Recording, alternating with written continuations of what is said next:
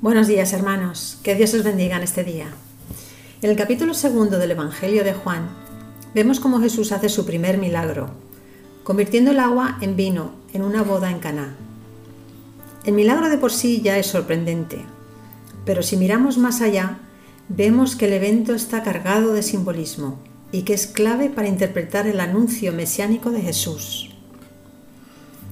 Es de suma importancia que el primer milagro que describe Juan esté situado en una boda. La imagen de una boda en la cultura judía era un símbolo poderoso, porque para los judíos una boda era mucho más que una simple ceremonia, donde había baile y diversión.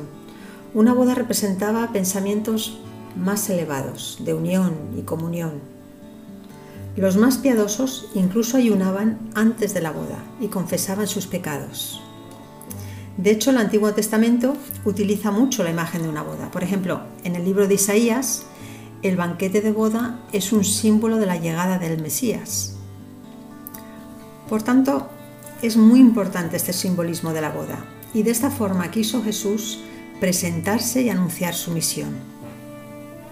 En el versículo 3, María presenta el problema y le dice a Jesús que no tienen vino. Este problema de no tener vino, entre comillas, claro, se refiere al vacío interior que resultaba del pecado. Se refiere a la bancarrota espiritual que había causado tanta religiosidad vacía. Jesús vino para llenar ese vacío y solucionar este problema de la humanidad que estaba alejada de Dios. ¿Y cómo solucionó este problema? El versículo 6 dice que había seis tinajas de piedra para agua, conforme al rito de la purificación de los judíos. Los judíos utilizaban las tinajas para lavarse las manos, ya que para ellos era un rito de purificación. En el versículo 7 Jesús pide a sus discípulos que llenen las tinajas de agua y acto seguido lo convierte en vino. Este milagro nos anuncia su llegada como Mesías porque para que viniese el Mesías, las viejas instituciones debían morir.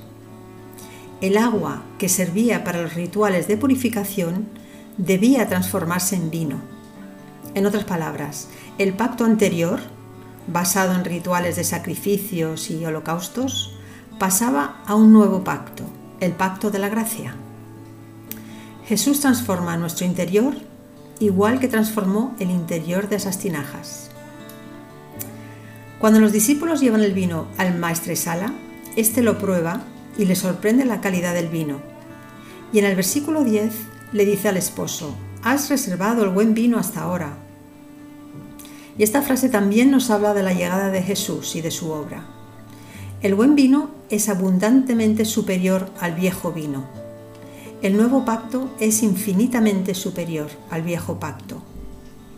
En el libro de Éxodo vemos como el primer milagro que hizo Moisés fue transformar el agua en sangre, mientras que el primer milagro de Jesús fue transformar el agua en vino. Y esto nos marca una clara diferencia entre la ley de Moisés y el Evangelio de Cristo. Por tanto, vemos como el milagro que hizo Jesús de transformar el agua en vino nos habla de quién es Jesús, para qué vino al mundo y cuál era su misión. Su misión era cambiar el viejo pacto por el nuevo pacto, transformar nuestros interiores con el poder de su Espíritu Santo y salvar a toda la humanidad. Vino al mundo para dar su vida en pago por nuestros pecados y al tercer día resucitar para darnos la vida eterna. De hecho, lo primero que dice el versículo 1 de este pasaje es que todo esto aconteció al tercer día, lo cual ya nos da pistas de todo esto. Por último, me gustaría resaltar lo que dijo María a los que le servían. Les dijo, haced todo lo que os dijere, refiriéndose a Jesús, por supuesto. En medio del pánico que surgió de que no hubiese vino, María dijo, haced todo lo que diga Jesús. Y me parecen unas palabras muy hermosas porque siempre debemos hacer lo que nos diga Jesús. Cuando no sabemos resolver un problema, cuando no vemos salida a una situación, ese es el momento de pararse y escuchar su voz. Espero que la voz de Jesús os haya hablado en esta mañana, hermanos. Que tengáis un buen día y hasta pronto.